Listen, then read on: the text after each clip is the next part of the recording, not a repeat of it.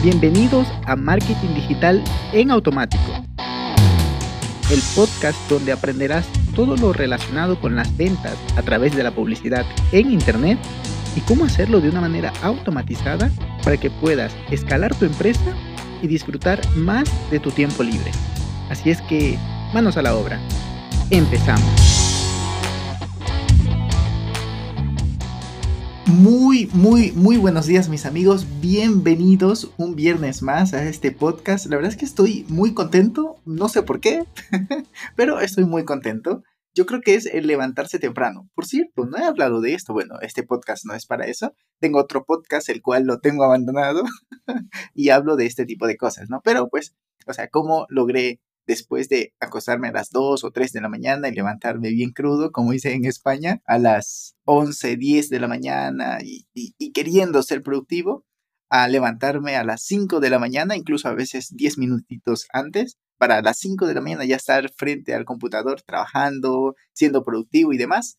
Pero pues eso es tema para otro podcast en mi otro podcast, otro episodio en mi otro podcast. Pero pues el día de hoy vamos a hablar, como divago, ¿no? El día de hoy vamos a hablar sobre el Buyer Journey, si es posible. Esto es algo que hablamos mucho, mucho en este podcast, pues al fin y al cabo es algo que nos va a acompañar ya no solamente en el marketing digital, sino en el mundo tradicional, en todas las relaciones que queremos entablar con nuestros posibles clientes. Pero voy más allá. Esto se puede incluso extrapolar a, digamos, un acercamiento a un chico o a una chica, ¿no? Como que, ah, ok, como, tengo un amigo que me dice, tú todo lo quieres relacionar con el marketing. Pero es cierto, imagínate, tú conoces a una chica, ese es el top of funnel, ¿no? Y luego eh, captas ese lead cuando le, le, pides sus contactos o la sigues en redes sociales y, se siguen mutuamente, ¿no? Ok, ya captaste ese lead, pero luego entra un proceso de lead nurturing, pero tienes que tener muy en claro eso, ese buyer journey para que tú puedas mostrar tu mensaje y decir tu, bueno, tu, habilidad, tu talento, tus puntos fuertes y, tu parte noble o, o no, eso se escuchó raro, tus debilidades todo eso en el momento adecuado para que puedas, ok, estoy divagando en vez, en vez de hablar del buyer journey automatizado, pero bueno, aplicas el marketing allí y en, todos, en todas partes, por lo cual el saber muy bien este, este concepto y ahorita lo que vamos a hacer es explicarlo cómo lo hacemos para los clientes. ¿Por qué? Porque pues, al fin y al cabo una automatización es llevar a un cliente por todo ese camino, por ese buyer journey, hasta que decide comprarte. O hasta que la chica se casa contigo. pues llevando hasta que toma esa decisión, ¿no? Y esos son diferentes stages. Pero pues antes de entrar a eso, debemos entender, ya es que yo sé que podría parecer que siempre estoy diciendo lo mismo, pero es que sí, hay que regresar a las bases, hay que entender la psicología, hay que entender el proceso que le lleva a una persona en tu nicho, a tu buyer persona, a tu cliente ideal, comprarte. Entonces, debes de entender sus miedos, los mitos que tiene alrededor del producto o servicio que estás vendiendo. Actualmente estamos con una cliente que le ayuda a los negocios pequeños y medianos a vender a través de Instagram específicamente. Entonces, pues hay barreras mentales como que, uy, no, y eso es muy difícil, como dice en España, soy un negado para la tecnología. Mm, o si no, uy, no, este, pues nunca voy a poder igualar a mi competencia, a mi competencia, o si no, no, ellos porque tienen millones de seguidores. En, en fin, muchas barreras mentales. O tenemos otro cliente donde aplican barreras mentales o mitos que dicen, no, ¿tú qué me vas a enseñar si yo tengo 20, 30 años de experiencia en tal materia? En fin, todo va a depender de tu negocio, del mercado al que atacas y, si los conoces muy bien, vas a poder resolver esos mitos. Seguimos adelante. El estado emocional.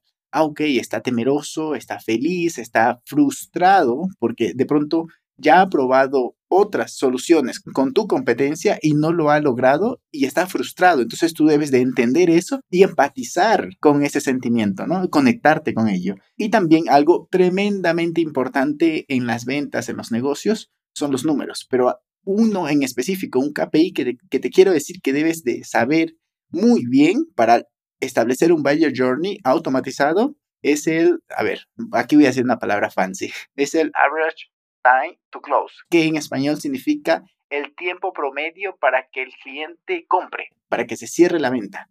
Son tres días, tres semanas, tres meses, dos semanas hay que analizar eso y en base a eso, sabiendo cuál es el tiempo promedio, establecer una estrategia tanto de email marketing como de redes sociales, como de grupos y, en fin, muchas cosas, webinars y demás, de tal manera que los touch points sean los suficientes para que esa persona te compre. Ahora sí, vamos a entrar ya un poquito en materia. En una parte inicial del Barrier Journey, lo que tú quieres hacer es, en, la etapa de attack, que es atrapar esa atención que, pues, eh, metafóricamente hablando, es una moneda que tú debes ganarte porque pues con eso lo dices, ah, ok, esta persona me va a resolver el problema. Pero además debes demostrar tus conocimientos en esa parte de atracción, de atracción, debes demostrar.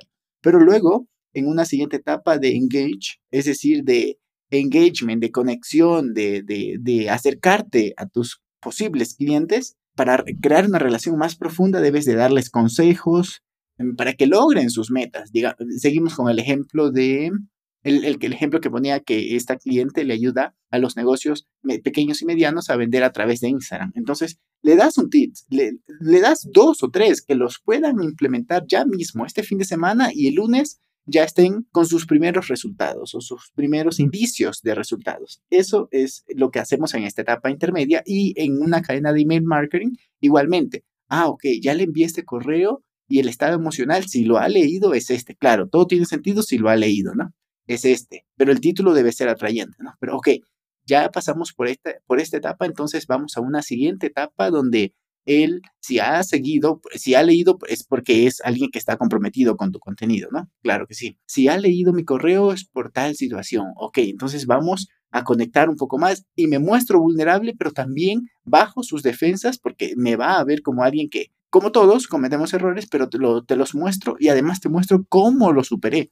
Y te y te motivo, te incito, te interpelo a que me lo cuentes. Eso es fenomenal. Cuando alguien te conteste un correo automatizado em, contándote la historia, su historia o, contestándote alguna pregunta que le hiciste, no manches, el nivel de engagement que tienes con ese usuario, con esa persona, es increíble. O sea, lo más probable es que si no te compra, poco probable, si no te compra, te recomienda. Por último, vamos a la etapa de Delight. Me gusta mucho. Esto lo aprendí en una certificación que estoy haciendo, todavía no la termino, de Hotspot, que habla de, bueno, Delight, la traducción es encantar. Es decir, bueno, esto ya lo he comentado en podcasts anteriores, pero es, crear una experiencia fuera de serie, fuera de la norma, que digas, oh my god, holy shit, ¿pero qué le pasa?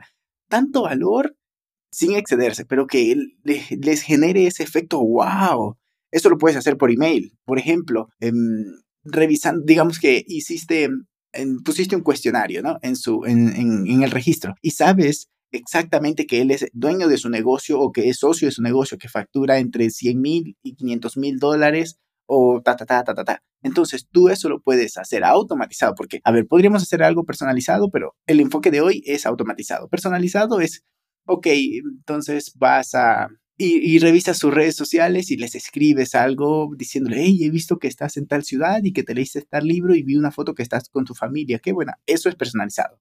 Fenomenal. Ojo, yo lo hago. Pero pues no es tan escalable. En términos automatizados, lo que puedes hacer es que recolectas esa información y ponerlos en, principalmente en Pay, pero todos los, eh, los SPR, Email Service Provider, ESP, todos los emails, todos los programas para gestionar emails automatizados tienen esta opción de, de Custom Field, donde puedes poner, ah, mira, esta persona tiene este puesto y tiene tantos años trabajando, o tal y cual, tal y cual, no, sé, la, la, información que tú necesites para que cuando le envíes un email diga segmentado solamente a ese grupo de personas que tienen esas características, puedas escribir un copy diciendo, Tú que eres dueño de empresa que factura entre tanto y tanto y además estás con problemas para poder delegar, déjame decirte que te tengo un regalo específicamente para ti, Camilo. He creado una masterclass donde luego de escuchar muchas quejas de mis clientes, he decidido recopilarlo y te lo voy a compartir en 40 minutos que nos conectemos en una sesión en vivo y por la cual te animo a que te suscribas, y que te registres y bla, bla, bla. Allí, como dicen, no manches, entonces esta persona